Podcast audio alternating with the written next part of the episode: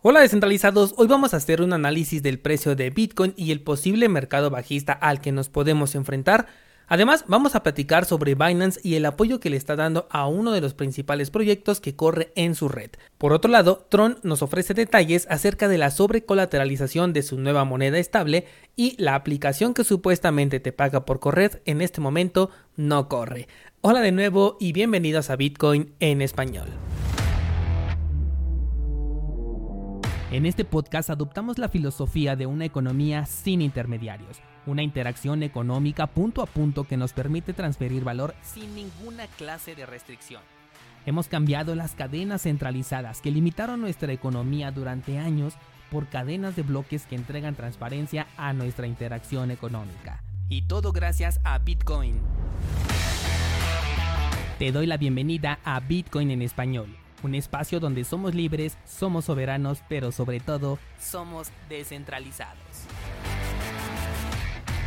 El precio de Bitcoin al momento de grabar este episodio tuvo un inicio de semana bastante interesante pasando por el nivel de soporte de los 30 mil dólares, que de hecho si lo vemos bien en el gráfico, el movimiento anterior que corresponde a julio de 2021 sí nos sirvió de soporte este nivel de los 30.000. Podemos observar cómo se respetó por lo menos en cuatro ocasiones y aunque se llegó a perforar ligeramente, en realidad el precio pues no estuvo mucho tiempo por debajo. Fue prácticamente un movimiento de toque y salida, por lo que sí lo podíamos considerar como un nivel de soporte. Sin embargo, en este momento el precio ha estado en su mayoría por debajo de ese nivel que estamos considerando como soporte. Por lo tanto, este punto ya está perdiendo mucha validez. Lo que sí considero que sigue siendo es un nivel psicológico importante, pero no está ofreciendo ninguna clase de resistencia porque en este momento la oscilación del precio se está moviendo por debajo. De hecho, creo que el soporte real que tenemos en este momento está en los 27.800, lo podríamos considerar como en los 28.000 pero definitivamente el nivel de los 30 pues no tiene bastante relevancia en este momento. Esto me hace concluir que no tenemos realmente un nivel de soporte sólido, lo cual le suma un punto a mi especulación de la caída del precio por lo menos a los 23 mil dólares en un primer movimiento. Ya te he comentado sobre esta posible caída, que de hecho si nos vamos al marco temporal de una semana es donde vamos a poder encontrar a la media móvil de 200 periodos que en este momento se encuentra en los 22.491, muy cerca de esos 23 que estoy considerando por lo menos para un primer escalón. Además, ayer un descentralizado me compartía una nota sobre los movimientos en largo que se encuentran en el exchange de Bitfinex, uno de los principales mercados para operar con apalancamiento y de los pioneros, porque de hecho lo ofrecía cuando Binance todavía ni siquiera lo ponía. Y si nos vamos al gráfico, estos movimientos en largo son bastante impresionantes. Esto me enciende una alerta porque significa que un montón de personas le están apostando a un movimiento a la alza para Bitcoin y lo están haciendo con apalancamiento.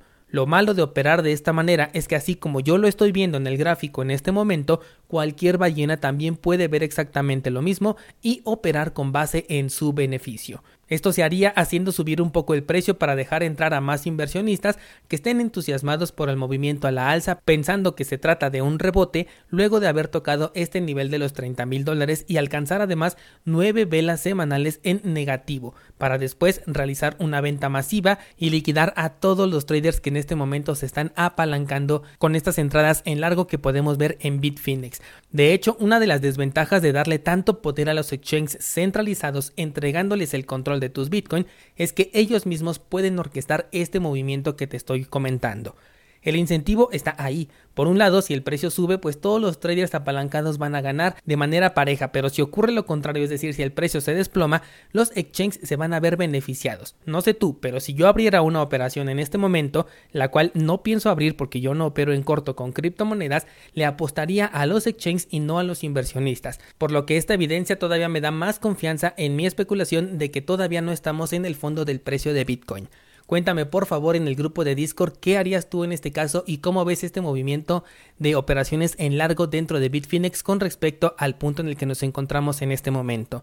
Que por cierto en el marco temporal de una semana no alcanzamos la décima vela en negativo, tuvimos una vela que sí cerró en positivo, aunque no nos entrega una información muy sólida, de hecho cerró por debajo del nivel de los 30 mil dólares, la formación de la vela no nos indica absolutamente nada, así que pasa prácticamente desapercibido, pero por lo menos cierra en verde. Por supuesto que todo lo que te acabo de comentar en ningún momento deja de ser una especulación, solamente te estoy comentando lo que veo y con base en qué es que voy a tomar las decisiones con respecto a mi dinero. Esto normalmente se le conoce como una trampa, cuando hacen parecer que el precio va a realizar un movimiento, en este caso que va a subir, y ocurre todo lo contrario.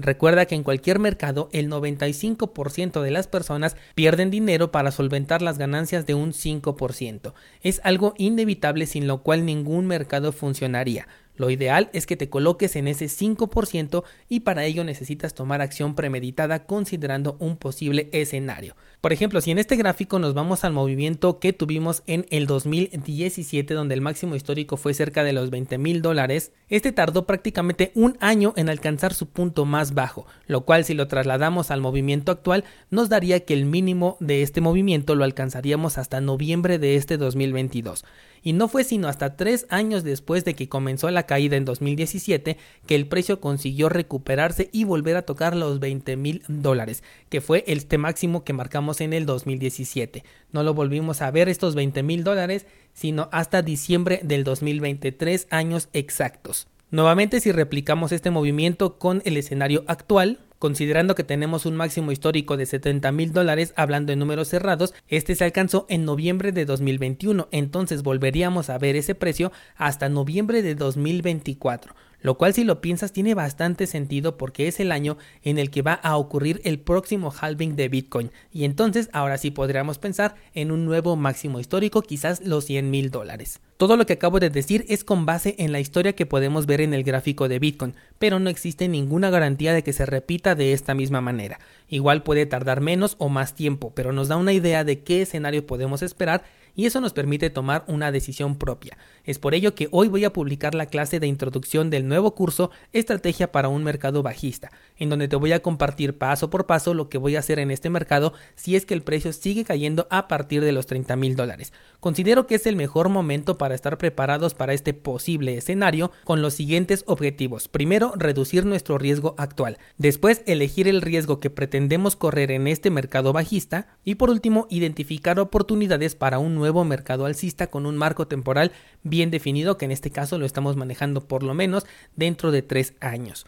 El mercado bajista es inevitable, aun si en los próximos días el mercado hace lo opuesto a lo que estábamos analizando en este momento y comienza a subir, tarde o temprano vamos a presenciar una corrección, por lo que esta información que te voy a compartir no tiene vigencia ni tampoco está enfocada en un solo caso de uso, sino para cualquier mercado bajista que vivas hoy o en cinco años. Lo vas a encontrar, ya sabes, en cursosbitcoin.com.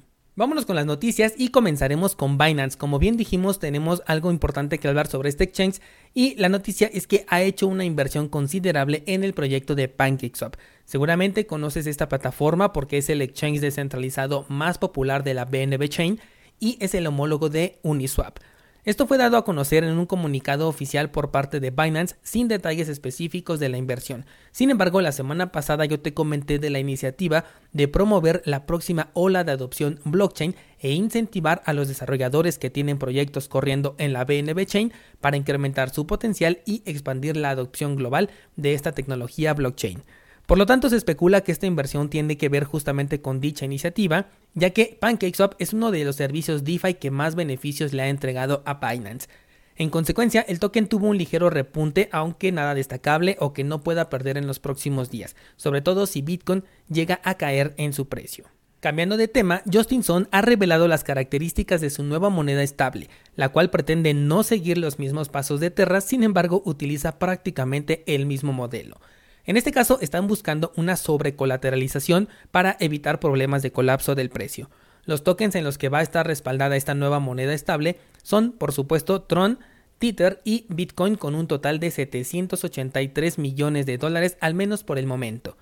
La forma de operar que nos comparte dice que cuando el precio del el USDD, que es como se va a llamar la nueva moneda estable, tenga un valor inferior al de un dólar, entonces los usuarios y los arbitrajistas van a poder enviar sus tokens al sistema y obtener a cambio un dólar de la moneda de Tron. Si el modelo te suena algo similar es porque es exactamente el mismo modelo que utilizaba Luna, con la única diferencia de que el propósito de Tron no es estabilizar la moneda estable como si lo era el de Luna. Tron ya tiene su propia funcionalidad desde hace tiempo y en caso de que la estabilidad falle, lo cual estoy convencido de que va a suceder, solamente le afectaría a esta DeFi, tal como le ha pasado por ejemplo a el neutrino de Waves. Algo a considerar es que hasta el momento tienen 1.370 millones de dólares para colateralizar su moneda estable, pero está muy lejos de los 10 mil millones que han prometido desde el pasado mes de abril. Por lo que ten cuidado porque Justin Son, una persona que ha demostrado en el pasado ser alguien de cero confianza, muy pronto va a querer comprar tus Bitcoin a precio de remate. Por último, hablemos de Steppen, que es una de las aplicaciones que se convirtió más o menos en el Axie Infinity del momento, aunque claro con una mucho menor popularidad. Y es que supuestamente te regala dinero por caminar o correr, siempre y cuando primero le compres un token NFT. Este proyecto está alojado en la red de Solana y siguiendo los pasos de la red que lo respalda, se ha detenido después de un ataque de DDoS. Esto fue publicado el 5 de junio en sus redes sociales y al momento de grabar este episodio todavía no hay un comunicado oficial de reanudación de actividades. Esto ocurrió después de implementar una actualización que buscaba evitar que los usuarios pudieran hacer trampa. Y bueno, pues lo consiguió porque si no puedes jugar tampoco puedes hacer trampa. Stepen es un proyecto que considero un esquema piramidal y no lo recomiendo. Y por cierto, antes de despedir el episodio, últimamente me han preguntado sobre el proyecto que se llama PLC Última, proyecto que personalmente nunca había escuchado, pero ya un par de personas me preguntaron al respecto. Le quise dar una revisada y fue de los análisis que menos tiempo me tardé en hacer, ya que con solamente ver a la persona que está detrás del proyecto y la forma en la que lo promociona, me di cuenta de que PLC Última es una estafa en toda la extensión de la palabra. Para obtener ganancias, mejor revísate el enlace que te dejo en la descripción de este programa, en donde vas a encontrar el pool oficial de este canal 7PL, en donde puedes delegar tus tokens ADA y obtener recompensas una vez que firmemos un nuevo bloque, lo cual por cierto espero que suceda ya muy pronto. Si lo que prefieres es inmortalizar en la blockchain alguna creación tuya, también vas a encontrar el enlace para la página de minteo de tokens NFT en la red de Cardano y si lo que quieres es prevenirte para este mercado bajista, no olvides checar cursosbitcoin.com porque hoy iniciamos con el nuevo curso al respecto. Por el momento no tengo nada más que contarte, así que hasta pronto.